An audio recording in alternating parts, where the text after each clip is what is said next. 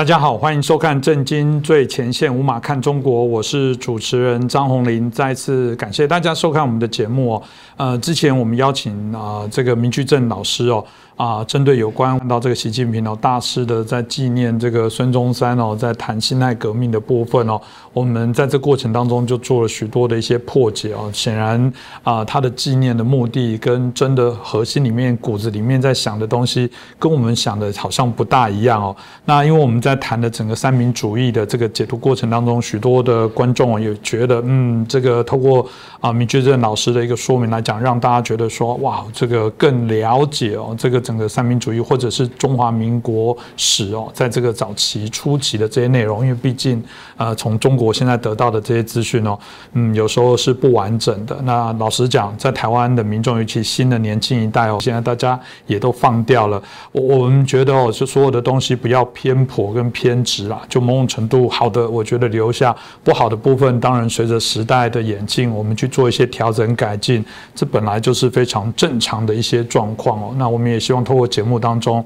可以好好来梳理哦。因为按照我们原来三民主义的实行，按你北伐成功之后，呃，在那个所谓的呃黄金十年，在这个所谓训政时期，应该是啊，看起来中华民国当时在大陆哇，就应该要这个呃很好的发展才对。但我们知道，后来显然跟我们想象中的并不是太一样。这中间到底出了什么样的问题？这些问题可不可以作为我们现在啊，在台湾或者甚至其他？国家的一个借鉴哦，我想这个今天啊值得好好来探讨的议题，所以我们开心邀请到我们透视中国的高级研究员，也是台大政治系的荣誉教授明居正老师到节目来。明老师你好，呃，主持人洪林老师好，各位观众朋友们大家好。是老师刚刚提到了，就是这个所谓的黄金十年训政时期啊，当然这个部分就回到一般我们在谈这以前呢，我们这学生在都背这个军政、训政、宪政这样的过程。那啊，训政时期来讲，对大家来说。说呃很陌生，我觉得今天刚好借这个机会，可以让大家了解一下。那明老师是不是可以给我们说明一下，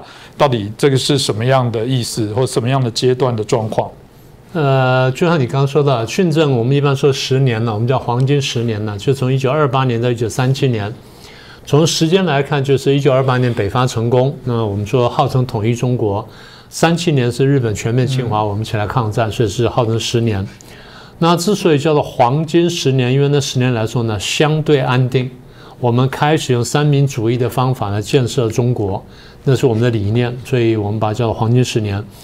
可是其实你也晓得，你刚刚讲的并不不并不那么平静了。我们等会再详细说。呃，从孙中山的角度来看，他不是说革命吗？当时很多人对革命的理解是比较肤浅的，孙中山认识比较清楚。当时他认为说推翻满清的是第一步，我们要有就是刚刚你说的军政、训政、宪政三大阶段，毕其功于一役。所谓一役不是一次打完，而是说我们这一件事情要把它全部做好，叫毕其功于一役。但是，一分成三个阶段：军政、训政、宪政。可是呢，其实很多人并不明白，所以大家以为说推翻满清的事情就做完了。但对三对孙中山来说呢，革命呢不只是推翻满清。推翻满清仅仅是第一步。我们为什么革命呢？不是只是为了推翻满清，因为我们受到帝国主义的压迫。而帝国主义压迫我们，是因为他们是工业化强国，他们变成了现代化强国，而中国还是一个前现代国家。所以，一个前现代的农业化强国对抗已经现代化的工业强国，在发展等级上呢，就差了一个档次，或发了差了一个阶段。那我们今天把现代化呢叫做什么呢？科技的、经济的、呃军事的、社会的、政治的、文化的全面的翻新跟全面的现代化，这样才叫现代化。你在学校教书也会谈到这些东西嘛？所以孙中山设想就刚刚你说的军政、训政、宪政三个阶段。军政大家都容易理解了，我们不是讲过啊，打倒袁世凯啦，然后扫清后面的军阀啦，统一中国了，这是军政，这大家都能理解。那宪政大家能够理解，我们颁布宪法，然后照着去选举了，然后大家来来统来这个治理国家。可是为什么要有个训政阶段呢？那简单说就是，军政呢，你把国家统一起来了，你不能一蹴而起就到走到这个宪政，因为老百姓对这部分还不很陌生，还并不熟悉。简单说，孙中山设想，我们从军政跳到宪政中要有一个过渡阶段。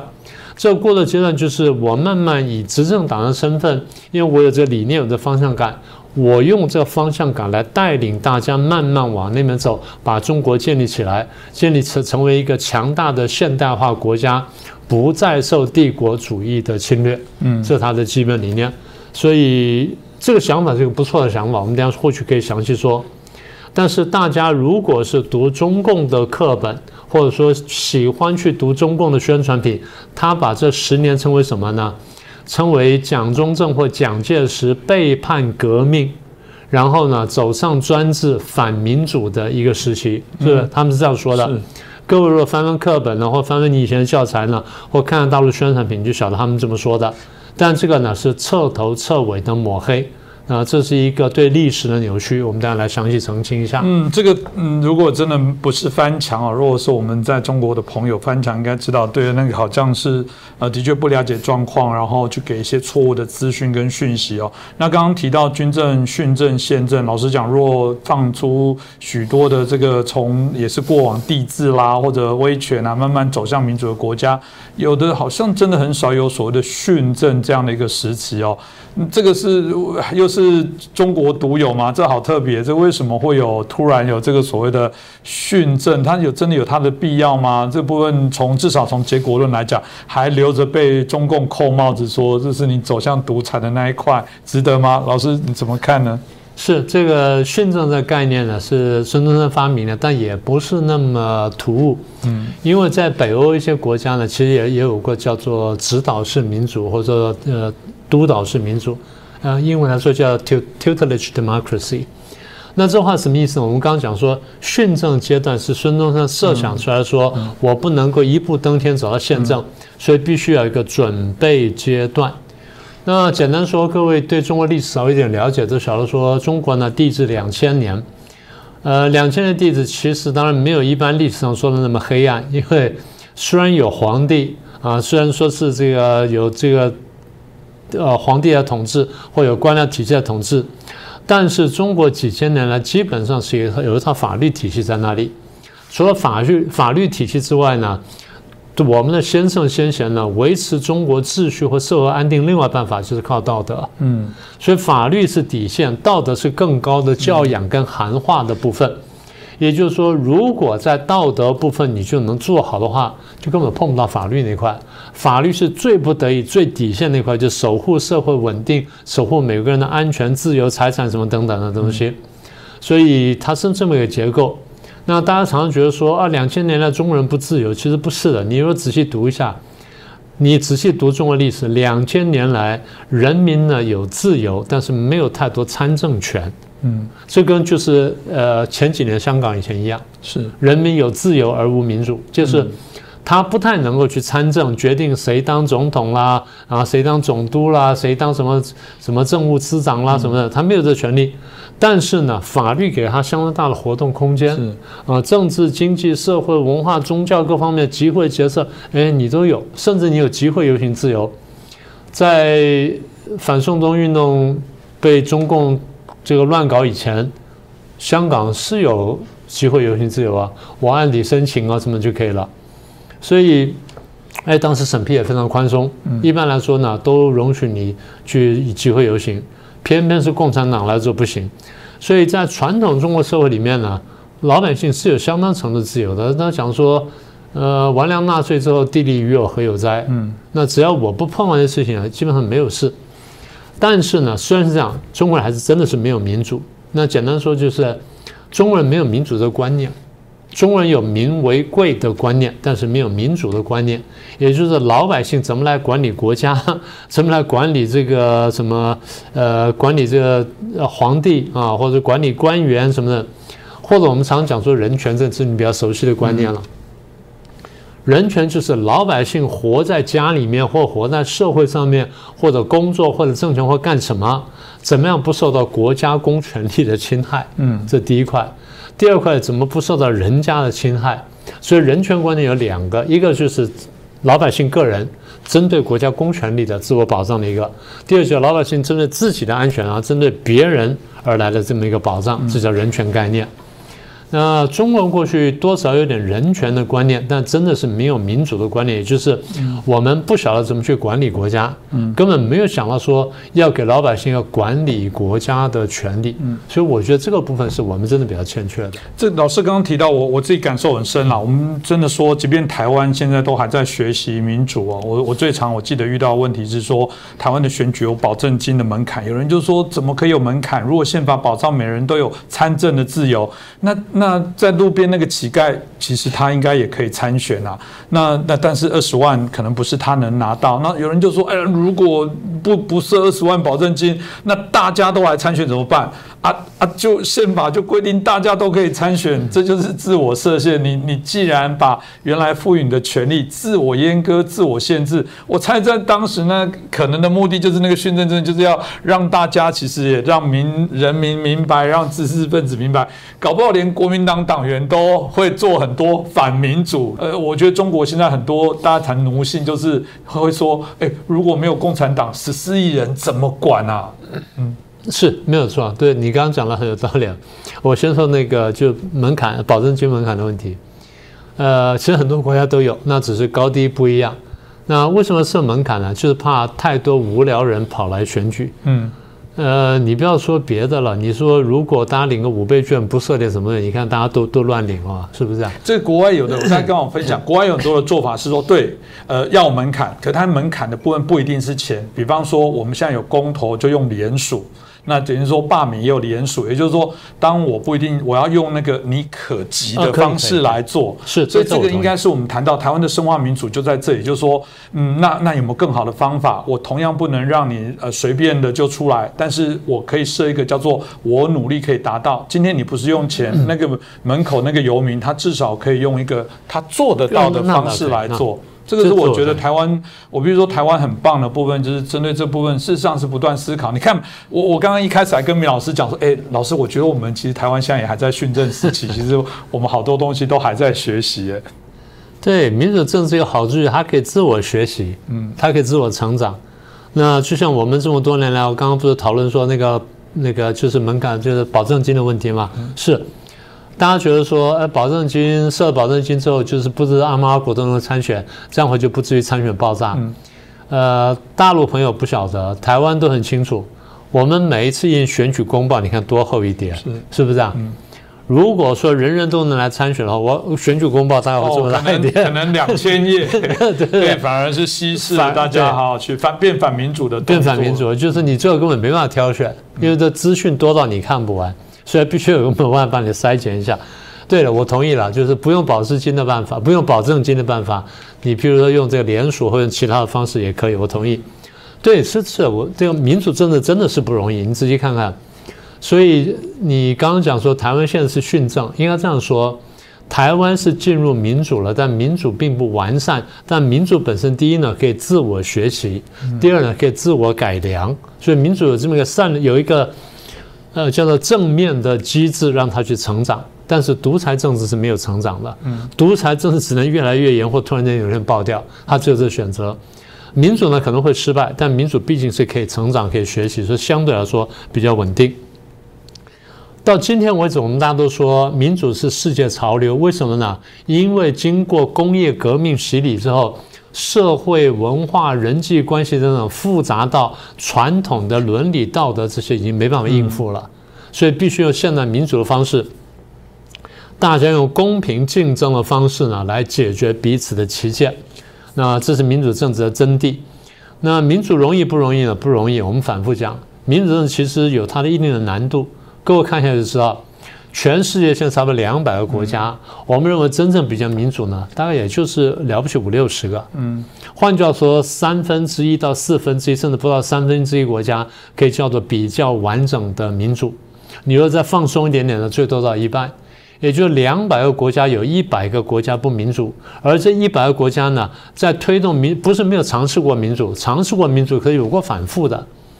中华民国在大陆上当时去搞过选举啊，民国初年就有个政党，有个国民党跟民主进步党啊，对不起，当时叫进步党啊，没有民主两个字，叫进步党，就梁启超的政党，大家也竞争过，后来失败了，所以有倒退有反复。那么很多第三世界国家的民主政治也有反复，美国民主正在反复啊，内战、南北战争不就反复吗？德国这个纳粹上台，民主政治就失败过啊。日本军阀发动二次大战，那也民主就反复啊。那其他什么意大利每个国家都反复过，所以民主不是不会反复。但我再说一次，民主呢，它社会代价比较低，尤其是流血代价比较低，这第一点。孙中山早在一百年前就看见说，或一百多年前就看说，其实民主并不容易。美国能够这样长成民主的，坦白说有点得天独厚。话说回来，我们后来在一些文献上看到，当初这个十三州的这些白人们啊，跟他们接触到的印第安人当中学到了很多东西。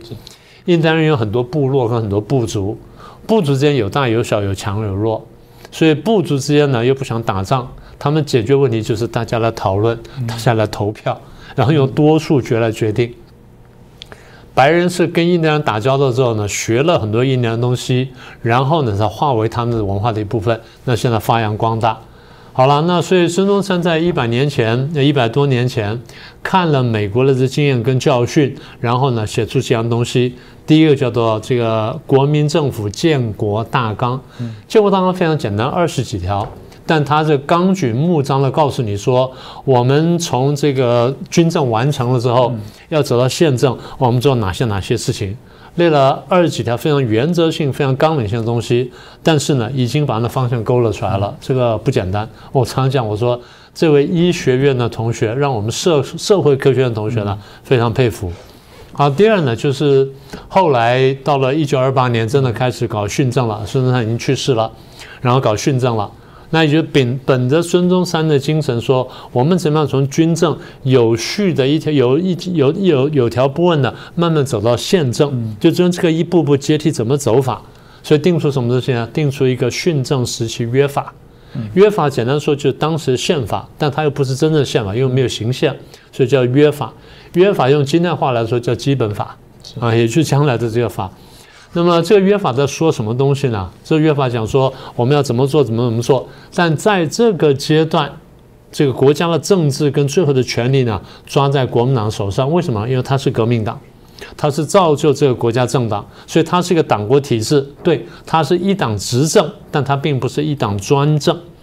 它执政，它不开放政治竞争，但是社会基本自由。社会怎么自由法？下次我们有机会再来说。这跟中共描绘的完全不一样。好，那然后除了这个之外呢？孙中山讲得很明白，我们要从一个前现代的农业国家，慢慢走上一个工商工商社会、工商国家，不是说你盖工厂就能够成功的。因为他看见，他读了西方的很多东西，他看见西方的这些国家呢，从大概一七六零到一七八零年。开始工业革命之后，走到他那个时代，大概差不多一百多年。这一百多年来呢，社会经过了很大的变迁，受到了很大的冲击。传统的人际关系、价值观乃至社会纽带呢，都被冲破了。所以呢，很多地方出现翻天覆地的变化。所以不但他们会对外扩张、对外侵略，他们内部有各种各样的阶级矛盾。孙中山就是看见这种阶级矛盾，他想说：“我怎么来处理这些问题？”马克思也看见阶级矛盾，马克思处理阶级矛盾的手法，过去我们讲过，叫做阶级斗争，而且是流血的、残酷的阶级斗争。孙中山想的是说：“我怎么样不用流血的方式，可以同样达到这个结果？也就是我怎么样逐怎么样逐步的开放。”这个民主参与，嗯，让老百姓逐步参与政治，嗯，但是老百姓参与政治之前呢，他得有参与政治的概念跟这个素养。好，我怎么给他概念跟素养？也就怎么样利用十年、二十年或甚至更长时间来培育老百姓，说你们将来要做国家的主人，那你得怎么做主人？我教你怎么做主人。所以孙中山说，我们第一要清户口，嗯。从以前就有户口，因为要抽税嘛，要征兵嘛，那什么，所以有户口。但是呢，作为一个现代化国家，你要能够数字化管理这个国家、管理社会，所以第一要清户口，第二要立机关。当然，中国古时候就有官僚体系。现在孙中山讲的就是一个有现代意味的国家机关。好，第三呢，定地价，你看平均地权嘛，啊，定地地价。第四呢，修道路，为什么？工业革命的一个重要标志就是开发城镇，然后把工业带进去，把商业带进去。那怎么带进去啊？你要靠道路。所以孙中山修道路啊，修铁路啦，修什么水路、水路啊什么的，那运河网等等都是这样。再来开垦荒地，然后再来设学校。中国古时候是私私塾嘛，那现在讲的就是国民教育啊，从小开始教育起。这个当然是德国的概念。那孙中山就是归附了西方的这些精神跟实际的这些做法，然后回头就看了中国的历史之后呢，希望能找出两边的优点，然后立了这些东西。他的具体想法就是说，呃，我们先这样做训练，然后再教什么？这叫民权初步。嗯，什么叫民权初步呢？我们怎么开会？大陆人是不会开会的。你不要看那些党开他不会开会。大陆人开会就是党在背后操弄。然后我把这个会议带上我要的结果，如果不是的话，我在里面安排暗装，让大家去去煽风点火。我们现在话叫带风向，风向带里面的轰，我们就一拥一拥而上，这不叫开会。真正开会就是大家各出己见，然后呢，大家互相辩论，看能不能说服对方，然后实在不能说服，才用投票啊，多数决定，但是呢，多数尊重少数，少数服从多数。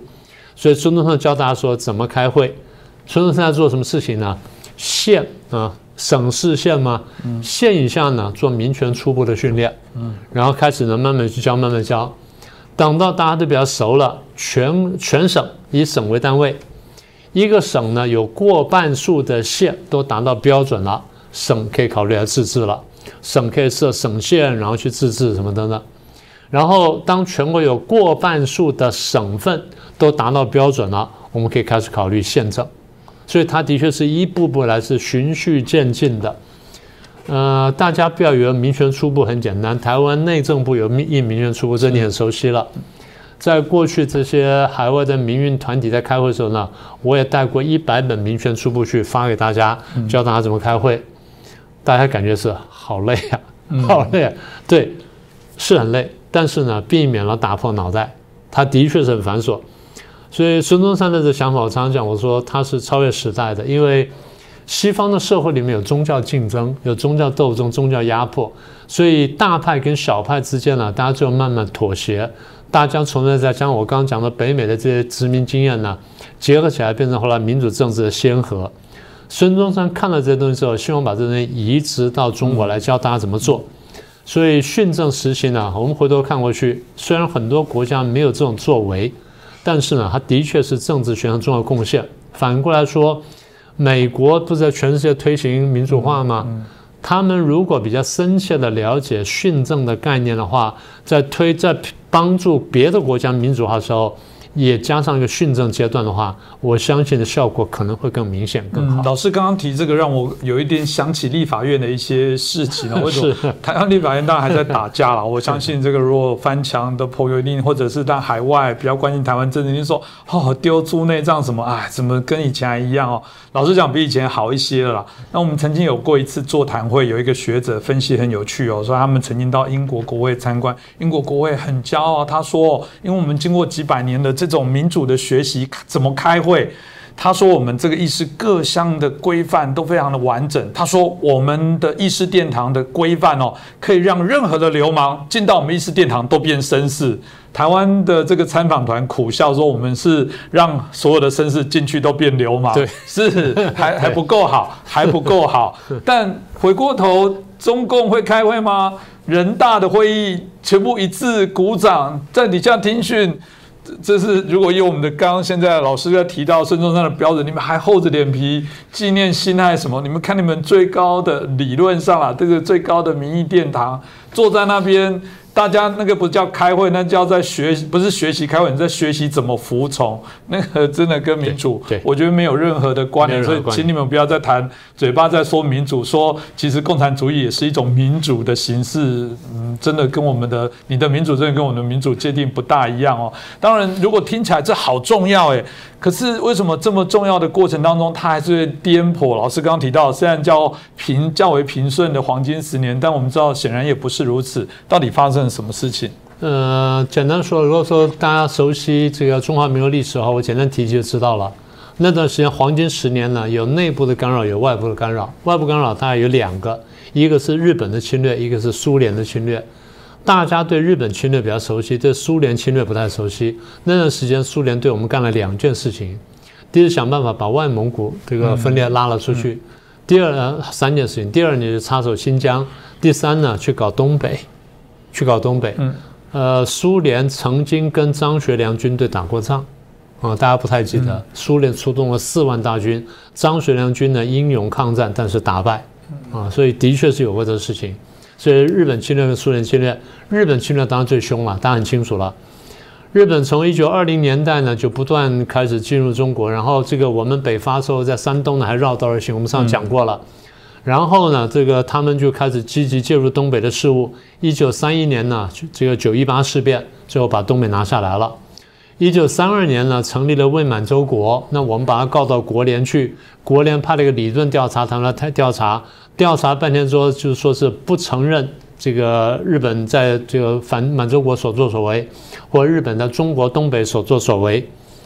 李顿的调查报告出来之后，日本愤而退席，啊，大家都通过了这个，都同意了这个李顿调查，但是愤而退席。而李顿调查报告呢，讲得非常轻，只是不承认主义，还没有去谴责说日本侵略中国，这样日本已经不能接受了。日本退出国联之后呢，加速了对中国侵略。那段时间呢，从一九三二年到一九三七年五年的时间呢，它逐步向华北进发。一句话讲的叫“华北五省特殊化”。到一九三七年呢，就全面侵华，我们就七七抗战了。所以这是外部的干扰。那内部干扰呢？第一是中原大战。简单说，我们那时候不讲北伐嘛。我们不是讲说北伐军队从十万人打出来，最后打到最后一百万吗？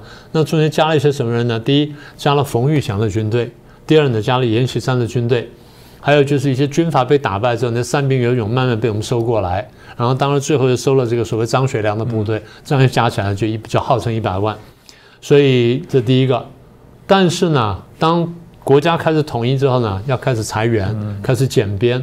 减编呢，就要把这些军队慢慢裁退。冯玉祥、阎锡山这人就不服气，就不肯放军权，所以就打仗了。所以那次叫中原大战。中原大战在台湾的课本上写的很少，为什么呢？因为那时候阎锡山、冯玉祥人呢，很多还在台湾，嗯，还在国民大会里面，就是你是比较清楚的。然后我那时候读初中跟高中的时候呢，我上学下学的时候都碰到这些代表们啊，都还聊过天、讲过话。呃，所以中原大战，当然最后，呃，蒋中正打赢了，严冯把兵权交出来，那算是勉强过去了。再来就是中国的东部里面有很多军阀了，还有小军阀还没处理。南部呢，广西、云南贵州很多军阀没有处理。西部呢，什么四川什么各省呢都有军阀在这里，也都还没处理。简单说，中央号令根本进不去。然后西藏、蒙古呢，我们根本力量是到不了的，所以我们勉强把它叫做西藏、蒙古两地方。最大问题呢，大家很清楚，中共，中共在井冈山落草为寇，自立为王，然后呢搞国中之国，他们在干什么？在保卫苏维埃，在保卫苏联。那是来是任何现代化国家不可能容忍国中之国，所以国民政府呢，法律上就要求他，你必须出兵剿匪，就五次剿匪。这事情有细有机会，我们将再谈细节。所以五次出面，结果是前面四次呢有打赢的，但最后日本侵略没办法，我们要回兵去，然后我们又退兵了，就算是打输了。到第五次他打赢，再把他赶出井冈山，然后他们才开始逃亡。他把那个叫长征。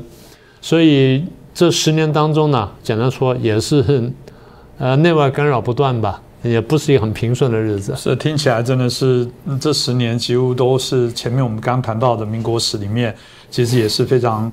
啊，你也可以说是丰富，但某种程度可以讲是说啊，风雨交加的这十年哦。当然，现在人家说人类从历史上学到的唯一教训就是忘记历史的教训啊。不过，最终还是要请明老师给我们做个总结。老师，你要怎么看？我们到底该怎么看待这个训政这样的时期？呃，这么说吧，我们开头不是讲了说，中共说这段时间呢是走上专制的时候，是蒋中正走上专制，然后国民党走上专制，然后破坏民主。这完全是抹黑。那个时候中国已经开始民主了。我们刚刚介绍训政的时候，已经讲说已经准备要走向民主了。真正破坏训政、破坏统一的，外有日本跟苏联，内呢有军阀之外，最大的就是中共。中共发动宣传去抹黑训政，然后去抹黑统一，然后打击蒋中正分裂国民党。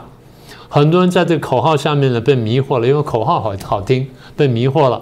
然后呢，就要去分裂国民党，要去打倒蒋介石。这其中包括很多国民党人在内。所以我才说，国民党人自己不了解民主政治，不了解民主理论，实在是可惜。然后第三点就是训政时期，刚刚讲说这个是一个理论，啊，这个理论呢，回头看呢，真的是有它的重要贡献。如果能够落实的话，中国今天情况会好很多。然后这个理论如果能够推广的话呢，对全世界第三世界国家民主政治发展来说，应该会起到推动的作用。那最后就我们刚刚讲的，这个黄金十年其实没那么黄金。也没那么平顺。如果我们能够记时汲取历史教训，我们不再重蹈覆辙，不像你刚刚说的忘记历史的话，应该这样子。台湾现在呢，不管绿营跟蓝营呢，都应该珍惜民主。呃，不管怎么样呢，两大阵营呢，第一不要被共产党的统战洗脑了；第二呢，不要破坏台湾内部的民主游戏规则，因为这毕竟是很可贵的东西。迟早我们会把这东西呢带回到大陆上去的，所以大家拭目以待吧。这是呃，应该这样讲，台湾的政治经验教训对整个中华民族乃至对全人类呢都能够起到一个相当大的贡献。我们不要妄自菲薄。嗯，的确啊，老师刚刚前面也提到马克思啊，我我我就想到一件事情哦，马克思曾经说过，也是一个名言哦，他说在民主国家呢，这个法律就是国王。但这个在专制独裁的国家，国王就是法律，嗯，好好笑。就你们现在就在这样的国家，你们还开心的、骄傲的在取笑台湾的政治。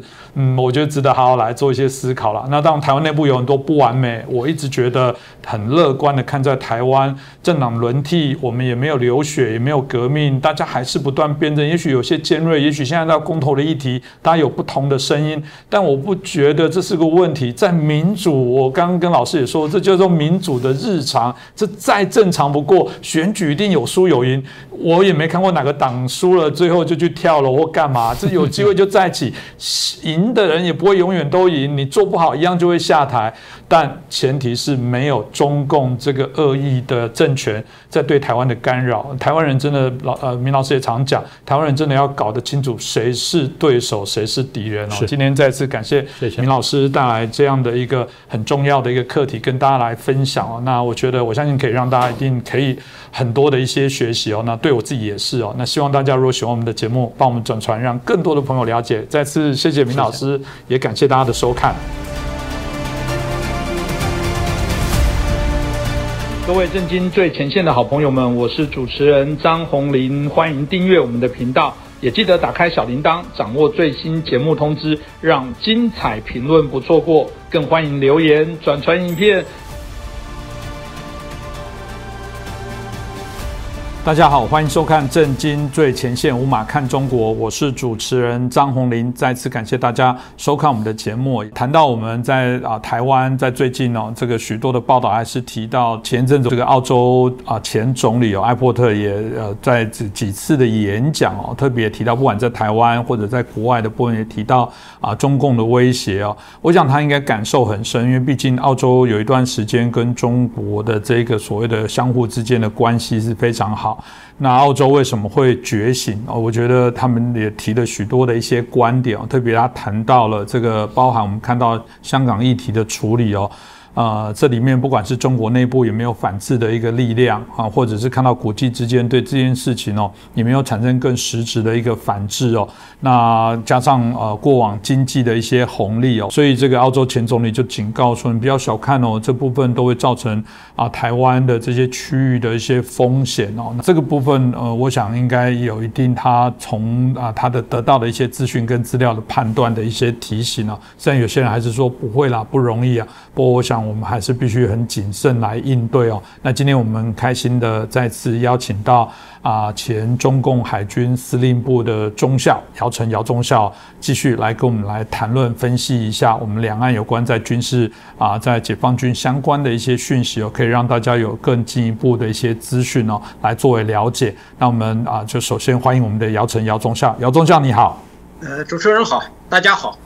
是我们谢谢姚忠孝。其实我们刚刚提到了这个习近平哦，我们大家看到他从二零一二年上台哦，啊，那到这个二零一八年之后，他们修改了他们这个连任的规定哦，这个所谓的大家认为这个习皇帝啊，这个习近平哦，开始扮演一个。啊，非常强人的一个角色哦，甚至过往我们听到这个毛语录，现在也开始在推所谓的习语录这样的部分，要大家啊跟着他走。他这个所谓的中国梦，他对于啊串起中国啊，可以讲梦程度，另外角度来说，那个民族主义的高涨，有人说他基本上啊，甚至想超越毛泽东，或者说他是二十一世纪的这个毛泽东。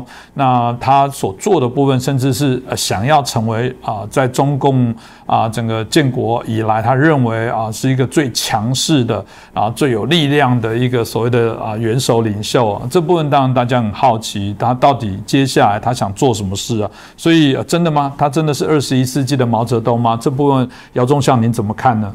在这个战争中啊，分析对方的军事统帅，嗯，是这个军事研究的一个很重要的一个。项目，这个领导人的出身、经历、脾气，包括身体爱好，对战争起到了相当大的作用。他主帅的性格相当。那么，我们你现现在讲到习近平，我们也可以从习近平他一生当中的经历看得出这个人他现在的脾气、性格和他所作所为。他十三岁时候，他的父亲就被打倒。他那时候是一个，也叫一个叫黑五类，也做过坐过牢。十几岁就把他放到了农村。嗯，应该说在文革期间，他是一个受害者，因为他父亲的关系，他是个受害者。就是他在虽然他算太子党，但是普普遍来讲。太子党里面，都不带他玩，说实在的都看不上他，那就是你就是通过这个薄熙来就是曾经就讲过，他看不起他，他都笑，他当时他都不带他们玩，所以习近平的性格里面有一种压抑的东西在这里，因为前面他不得势，他处处受气，他这个性格很压抑，导致了他的性格上面有缺陷，可以是这么说。你说这个，他想当二十一世纪的毛泽东根本不可能，他没有毛泽东的资历和历史地位，他根本就没有毛泽东那种开国元首的这种威望，这是一个。他与邓小平比，他也没办法比，所以他的个威望是非常低的，这是他的呃这一方面。另外，习近平呢没念过什么书，就是说，呃，大家看不起他。他上任以后所做的一所作所为，都是很不到位的。你比如说反腐，他不懂政治，他在政治上他不懂，他抓人，他不留余地。按道理说，政治家这个。政治是一门结盟的艺术，是一种妥协的艺术。他不管谁江派的人、胡派的人，他都抓，得罪了一得罪了整个的这个党内，包括很多的官员对他都有都有都有怨恨。他正就是说反腐，选择性的反腐，大家不服，这是一条。第二个，你再从他看这个军改，他真的没当过，他只是当了耿彪的几年的秘书。这个秘书啊，就是说实在的，就是倒倒水啊，迎来送往，他对军队根本就不了解，所以他的军改是一个巨大的败笔。这个以前我们都谈过这些东西，他军改的目的就是抓军权，杯酒释兵权，把军权抓在自己手里，让部队不形成山头，不对他有威胁。从战斗，军队是要打仗的，从战斗力角度来看，他的军改是失败的。所以中国的军队现在很乱，指挥机关一盘散沙，各个部队不怎么听他，他就是在陆军里面抓，他也没有抓好，他把山头搞没了。我以前讲过，军队是需要帮派，需要山头的，嗯，上阵父子兵，打仗亲兄弟，山头对军队是有利的。现在基本上中国的军队是一盘散沙，军长指挥不动师长，师长指指挥指挥不动团长，那么他也指挥不动军区司令。就是说，对军权尽管没有达到他的期望值，虽然他在军队抓了那么多人，是适得其反。那么再从经济上、外交上一系列的作为都是败笔，这么就嗯无能。但是呢，他又好强出头，就是中国的有个古语叫“色厉内荏”。表面上很严的时候，他内心是很很空虚的。你像就这一次这个这一段时间，那个从内从到外，他外国他不敢，内部他也烦着，整天这个睡觉我估计都睡不好，好大喜功，刚愎自用。我们就不太不要讲很多，他的下场是很惨的。就是说，嗯，对于习近平这个人来说，啊，我们这个大家都应该看到，所以说。党内也好，军队也好，包括中国的很多老百姓都给他给他一个名字叫“总加速师”。这个实际上是中共元老们选错了人。习近平因为从小受过受过压抑，他一直很装，会装，他一直在装到什么时候呢？装到福建。他从福建出来的时候，开始扬眉吐气了。他带有一种报复的心理。你们以前都看不起，对吧？现在我当权了，所以这个他的性格是一种扭曲的一种性格。我基本上就是说概括的，就是说习近平属于这样的人，他想当二十一世纪毛泽东，是是没一个是没有那个历史条件的，第二个他也没有那个资历。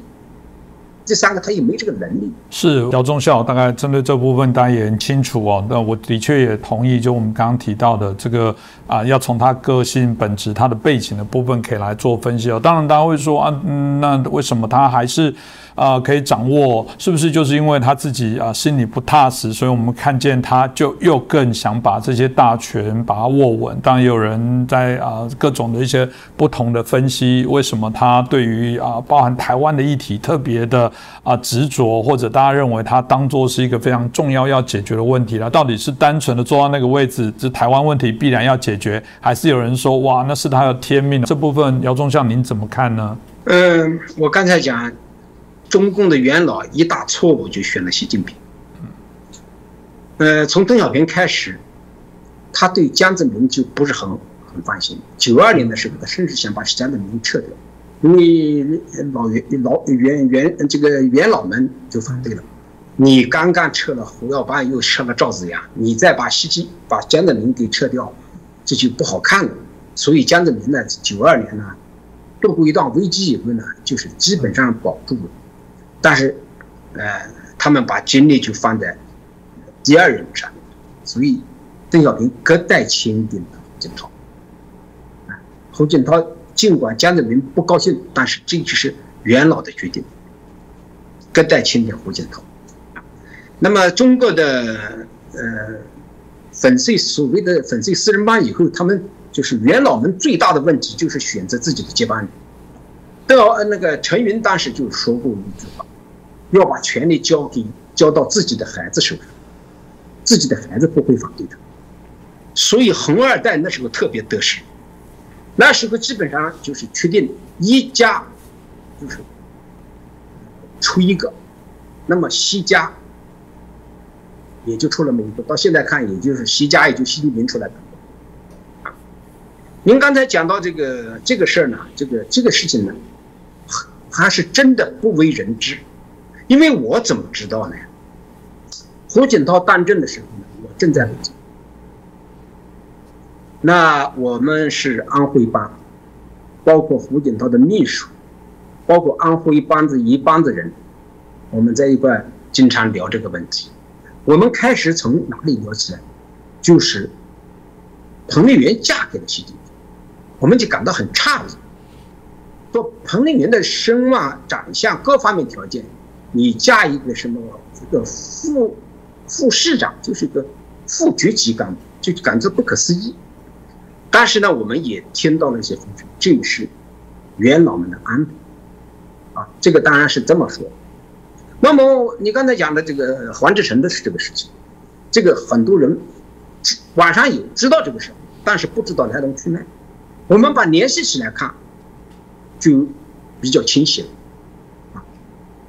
八一年八月八号，黄志成驾 F 五 F 飞到中国。十月四号，邓小平接见他。呃，您刚才也讲到，邓小平接见黄志成的时候。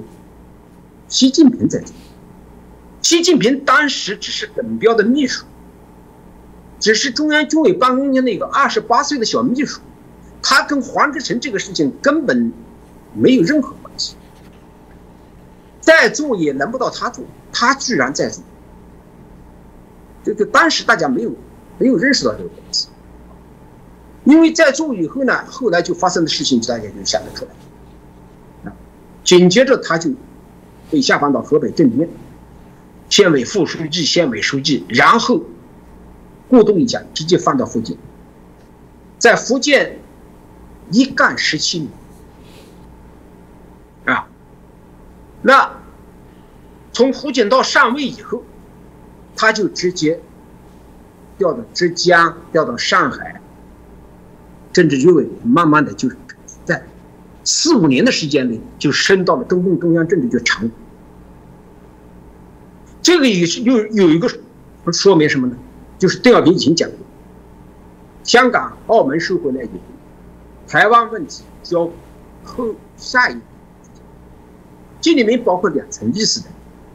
第一个，没有能力解决，我这一代我只能解决台香港和澳门问题。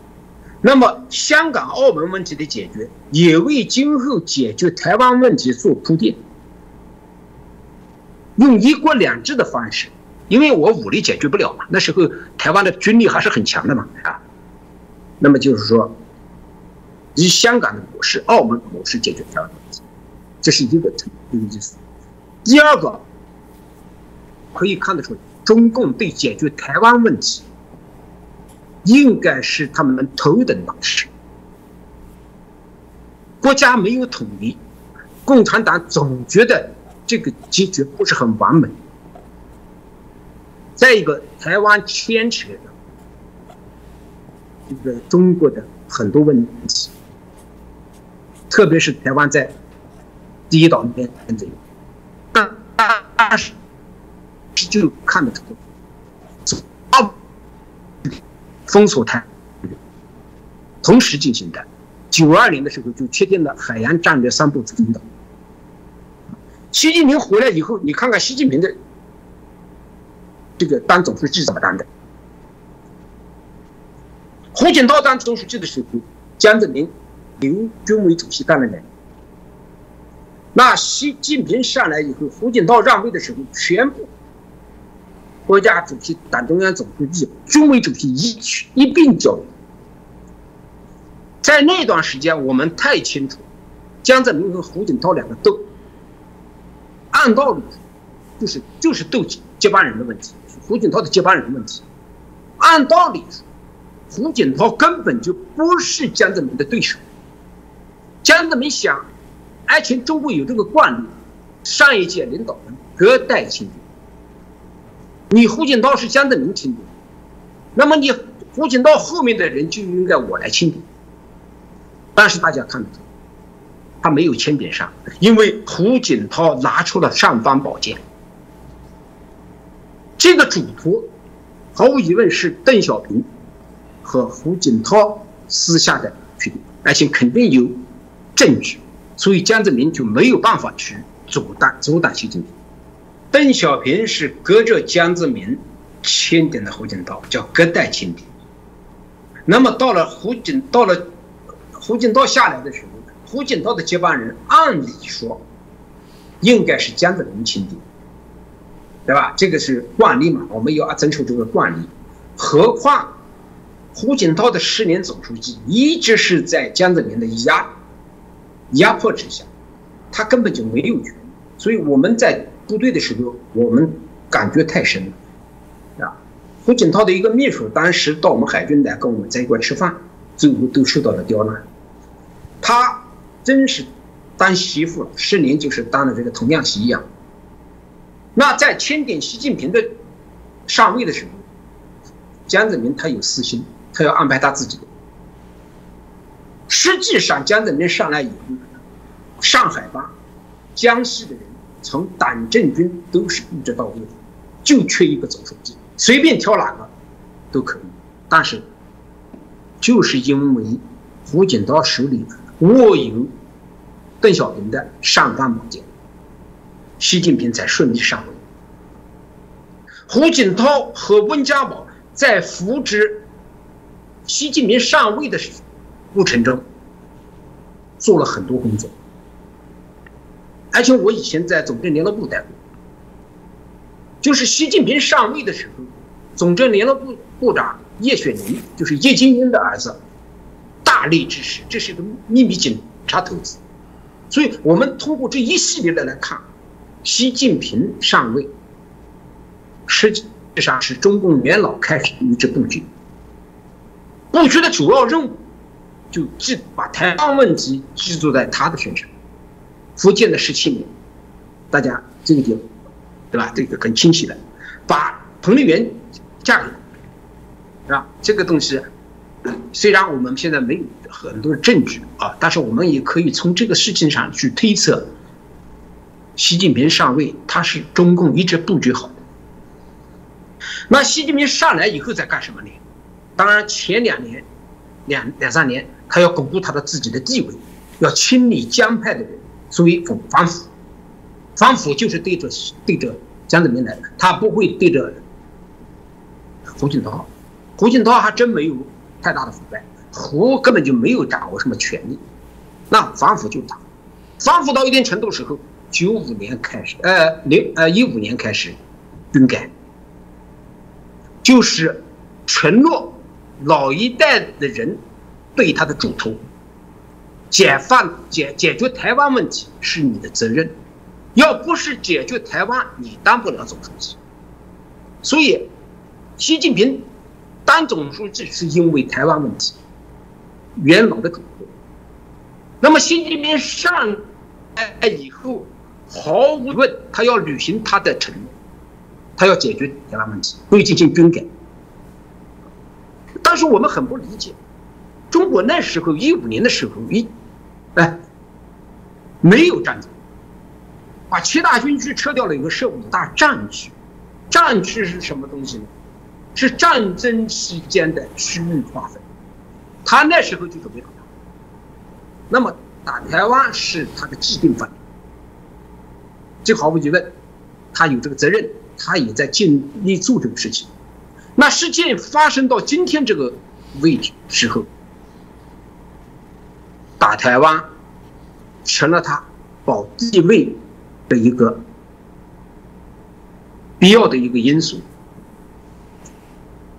老为什么他为了干这事，为了什么打台湾？他修改宪法，取消终身制，取要取消这个呃任职的这个期期限，对吧？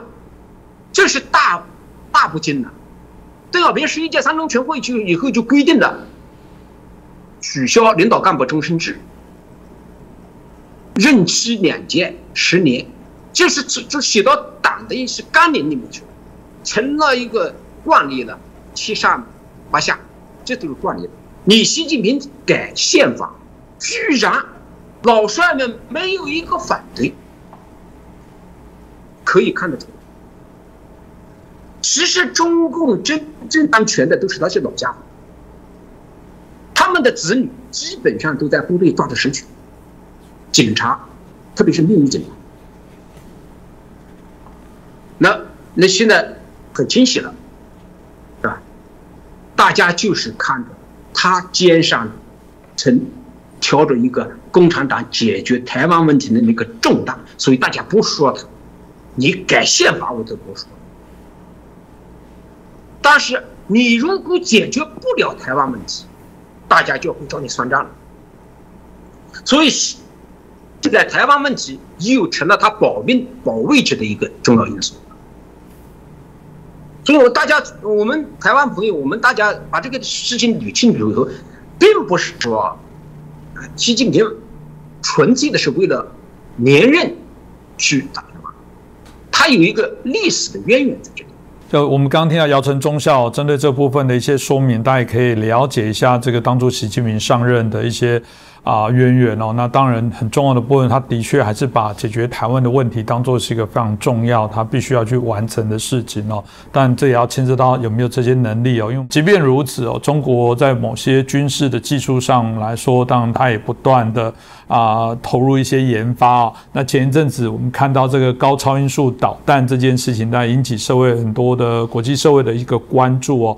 嗯，虽然这有人报道说嗯它还是误差有数十公里哦，这个精准度还是有限。但不管怎样啊，目前在做这个所谓的超高音速导弹，毕竟也只有美国啊、俄罗斯、印度跟中国，所以再怎么样，这还是一个非常先进领先的技术哦。所以从这件事情，我不知道姚忠孝怎么看待，这到底是呃真的叫做大家必须要很担心，或者是说其实也不用太担心这部分？姚忠孝您怎么分析呢？嗯，解我们前面讲，习近平要解决台湾问题，但是解决台湾问题最大的一个难度就是要把美国逼退。他所有的这些东西，他都是对着美国来的，他不需要那高超音速导弹对待对着台湾，这个是毫无疑问的。嗯，我们可以沿往前再伸展一下看，习近平上位以后，大量的发展海空军军事装备。这个军舰线下饺子一样，但是发展到今天来看呢，它的常规武器，还是没有办法跟美军相比，就是要打打不赢，没有办法利用常规武器把美国给逼出自己岛，这个肯定他做不到。美国虽然航空母舰不来，它的核潜艇就可以完完全全让你中共的海空军、火箭军打回实际时期。这个我我一点的不怀疑，因为他的近距打击战斧制导弹，这个打击是中共是承受不了的。那中共也不是说就没办法，所以呢，我们联系一下看啊，他发展导弹，火箭军，火箭军里面呢，主要的是对美国进行核威慑，啊，东风四十一、东风五 B，包括东风三十一。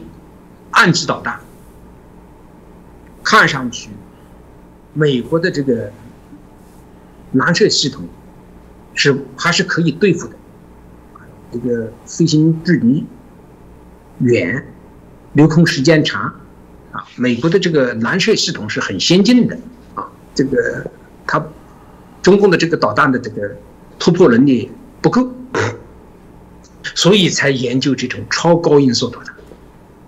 超高音速导弹主要的是什么原因呢？美国看呢，因为这个导弹不好拦截。按理说，美国的高超音速导弹已经研制过很多年，全就是现在的俄罗斯这个技术也比中国的先进，因为这个技术很多地方取决于这个国家的太空技术。美国的太空技术不要说的，六七十年前就上上月亮了，啊，它的呃呃太空技术、航天飞机这一块那是没法比。前苏联的的这个太空站也存在多少年了，它的技术也是比较过关的。那中共现在刚刚应该说刚刚时间不长，应该研制的时间不长，也就是一年左右的时间。因为前段时间我们也看到了，这美国这个军方的一些报道，说二零二一年前九个月试验了两百五十次，这么高密集的试，就是它要加速这这个东西。它这个东西美国人怕就是，不是它多厉害，因为这种高超音速导弹不好拦截。它高超音速导弹，它一般的它会放在大西北，什么陕西啊、甘肃那地方发射。它进入太空，就是说它偷了美国的这个一些技术，我这里就不细讲。呃，网上大家也能搜到啊。呃，美国发明了一个就是用固体燃料，呃，控制固体燃料点火的这个技术被中共拿去，所以中共有这个技术以后，它的这个火火箭在空中打到了轨道以后，它可以把火箭关掉，节省燃料，让这个导弹在太空里面漂移。当你导弹追上来的时候，它发动机又点火，加速。特别是它到了目标上空以后，末端制导，垂直向下，马赫数应该大于五个马赫数。蓝射导弹都很少能达到这个速度，你说怎么回事？所以这个美国人担心是这一点。如果中共有了这个技术，美国不好难射。那么中共是不是会通过这个技术和威胁，逼美国人退出？现在的问题是是，主要是这个问题。嗯，是，我想这样子大家也可以让大家知道啊，为什么要做这样的一个所谓的啊啊高超音速的导弹的一些发展哦。那当然。呃，刚一开始我也提到了这个澳洲的前总理也说，这个中国因为习近平本身的个性跟特质哦，啊，基本上也有一点狂人，然后也无所谓哦，这个啊不怕这个国际社会的这些舆论的压力的感觉哦。那当然了，我们过去都也提到过，说包含啊姚宗孝提到的啊解放军的一些问题哦。但我想，我们今天是不是也来谈是那解放军难道没有优势吗？我们节目当然都希望来持平啊，因为唱衰的节目也可以啊，我们就找十个来宾，就把这个解放军骂到一文不值。我想这个嗯，你可以看别的节目可以来谈，但我想我们还是必须啊比较理性的来做这些相对的思辨了。我们自己希望推动中国民主化这价。值非常的清楚，但也不会因为这样子而去轻敌啊，而去我们做啊更大的我们所谓不实，自己成为一个不实的资讯的一个传递者。那这部分我想就请教一下姚忠孝，真的吗？解放军真的呃是纸老虎吗？那解放军到底它有什么优势？这部分是不是也同样可以请姚忠孝来帮我们分享呢？嗯，呃，实际上我一直在接受媒体采访或者自己做自媒体的时候呢，很少谈及。解放军的优势，因为我不想为他们做宣传，去给台湾、给美国一些呃压力。但是呢，从军事角度上呢，我们还是有时候我们还是要不能掩耳盗铃，不能像鸵鸟一样把头埋起来，要实事求是，甚至还可以夸大以过高的估计一下对方的力量。你现在的媒体上。要不就是唱衰解放军，特别我也发现，我也不客气的说，啊，台湾有些媒体，这个老是用老眼光，特别是改革开放前的眼光，说解放军是豆腐渣一堆，根本就不能打仗，这个不不是这样的啊。我现在可以概括的说一下解放军它它的实力。首先，解放军是全世界战斗力。排仅排在美国之后的第二位，这个大家不能否认。无论从它的武器装备和数量庞大，它的呃这些情况，你都能看得出来啊。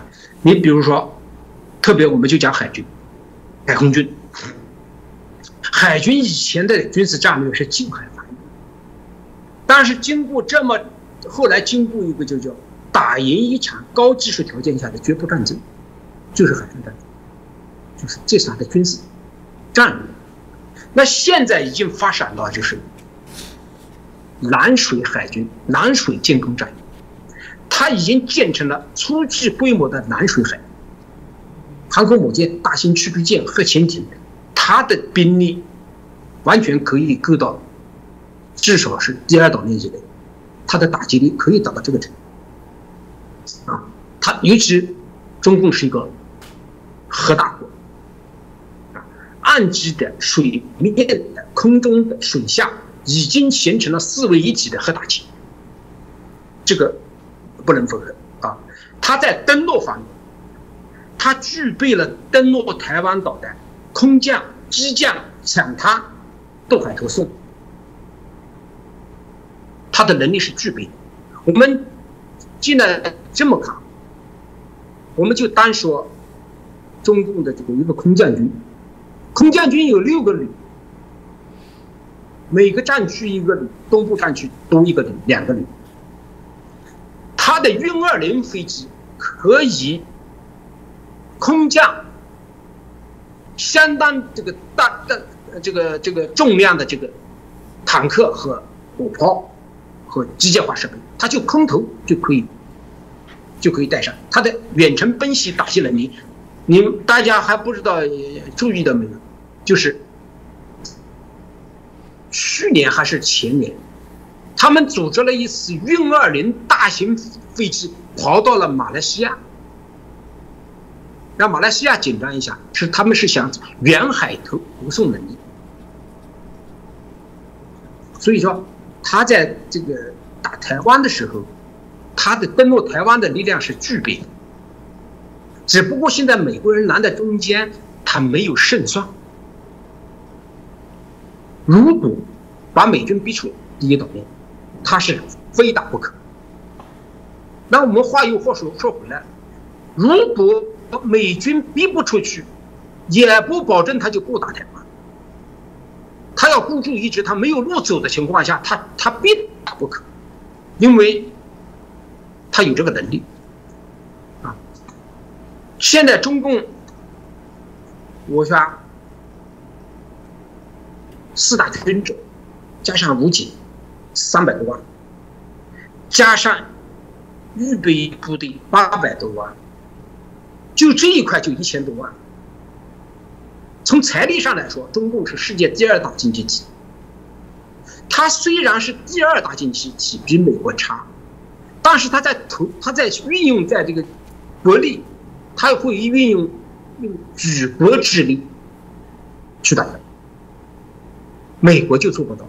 他以国会控制的经费啊，他不能全部用的。中共不存在这个问题，中共的战争动员能力几千万是能动员出来的，把国库都用光，老百姓去吃吃草、啃树皮，他都不管，死多少人他都不管。所以说，说专制政权。跟民主政政权比起来，当然，他我们大家向往着民主，但是专制政权它能集中力量办大事，这点真的不能忽视。这个目前所有的国家都没有没有中共有这个能力。关键的是，现在最重要的看是习近平能不能把军队抓到手，军队能不能进来？如果你刚才讲的时间问题，我就不说了。如果习近平在二十大连任，就不一样。这些解放军官兵，这些这些党内的这些家伙，立马就靠的跟紧跟习近平的，因为大家现在不想跟紧习近平，就就就看他现在党内也是岌岌可危啊，呃，不见得能当上了，对吧？如果他要当上二十大连任了。美国，美国现在也情况也不太好，那么中共可能不管你美国介不介入，他都要打。所以现在兵凶战危确实存在。这个这个大家真的不能天天在家睡大觉啊！解放军不敢打台湾，你不要千万不要有这个概念，对吧？还有一个就是说。台湾朋友们，我也相信台湾这几年的军事装备发展的非常快，有导弹，F 十六啊，这个这个自行火炮，确实很很强。但是你们要知道，中共要打台湾，他怎么可能让你这些东西有还手之力呢？常识啊！我要打台湾，我要留着你的飞机导弹对着我打，我还打什么台湾？我渡还怎么渡啊？是毫无疑问，必须把你这些摧毁。而且，台湾现在的这些装备不精的，没有战略纵深，数量又少啊。所以我一直在呼吁，就是什么呢？台湾发展装备最重要的两个东西，你们现在还没有注意到。